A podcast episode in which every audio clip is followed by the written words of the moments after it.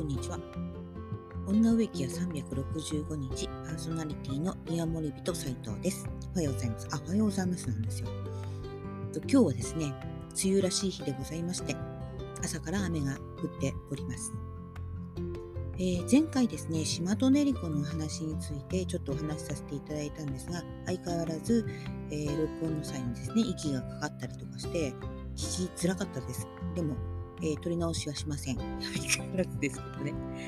えーと、で、島トリゴの話の中で、えーと、5センチになったら地際から切るって話をしたんですが、ちょっとね、調べてみたら写真がありました。うん。で、美しい姿ですって言ったんですけど、その美しい姿全体感は あの写真に撮れてなかったんですけれども、えー、とてもね、あの、わかりやすいあのこんな感じで、えー、地際から切ってその地際の周りから小さなあの幹というか枝が生えてきてますよっていうのが写っている写真がありましたので、えー、ブログの方に載せておきたいと思います。えっと、今までですね、えー、このポッドキャストの方にブログのアドレスを入れたことがなかったんですが、一回入れてみたいと思います。どうなるもんかね。ちょっとわかんないですけど、えー、入れてみたいと思ってます。さて、えー、今日はですね、え全くガラッと話が変わりまして、え園芸療法っていう言葉をご存知でしょうか？園芸療法っていうのはね、あの私もちょっといろんなあの園芸療法やってみたり、え、教室に通ってみたりとかいたしまして、うん、あの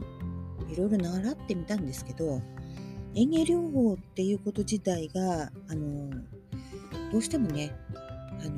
なていうんですかねあのこう福祉の方に関わってしまうんですね。私は、どちらかといったら心理学としてね園芸療法をやってみたかったんですよ。で、えっと、心理学としての園芸療法っていろいろ心理学の方面から大学の先生に聞いたりとかいろいろしたんですけれどもどうしてもあの科学的にあの実証がでしにくいんですね。うん、ということがありまして心理学の面からはなかなかあの園芸療法を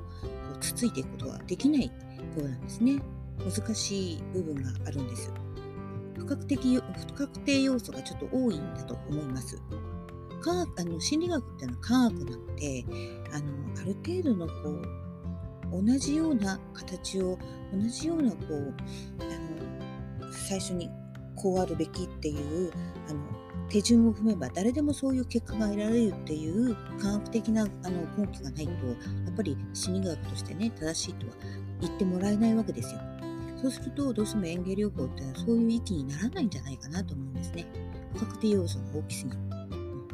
ということで園芸療法っていうのがどうしても福祉の方になってしまって難しいっていうのがあったんですけれどもそれはあの10年ぐらい前まではねやっぱり絶対そういう科学にあの基づいていなければ世の中こうちっとも認められなかった部分があるんですが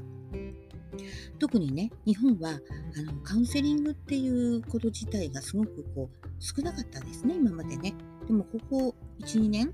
とてもあのポピュラーになってきましたね。心理学自体もとても身近なものになってきました。で、カウンセリングもとても身近です。で、カウンセラー自体がね、そんなにあの国家試験があって、あの臨床心理士さんも国家試験じゃないですからね。あの民間の試験で皆さんあのカウンセラーやってるわけですよ。そうすると、割とあの、あの園芸療法についても、福祉の面からじゃなく見られることが少し出てきましたね。ということで、私もちょっと今日はね、心理学についてお話しし始めたんですが、あと2分しかないので、ちょっとわかんないですけど。まあ、ともかくですね、えっ、ー、と、園芸療法っていうのは、えー、福祉の方じゃなくてね、ちょっとあの考えてみたいんですけれども、例えば園芸療法について、まず第一に香りであったりとか、手触りであったりとか、色であったりとか、お花の香りを嗅ぐだけで気持ちが良くなったり、ハーブのお茶を飲んでいて気分が良くなったり、あの体にね、いい影響があったり、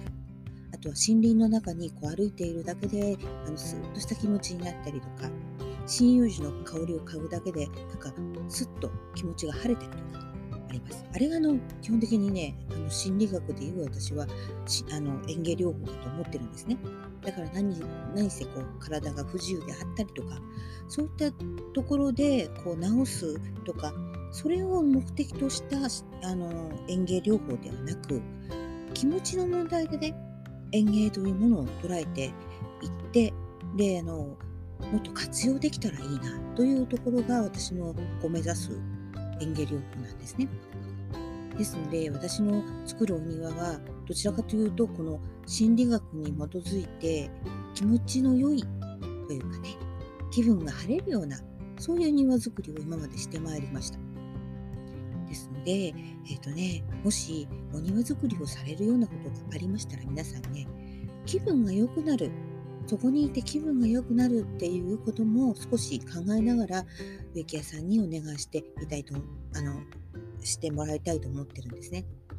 一つには、まあ今 6, 6分なんですけど、一つにはね、いてね、その庭にいて辛くなるような庭を作っちゃダメです。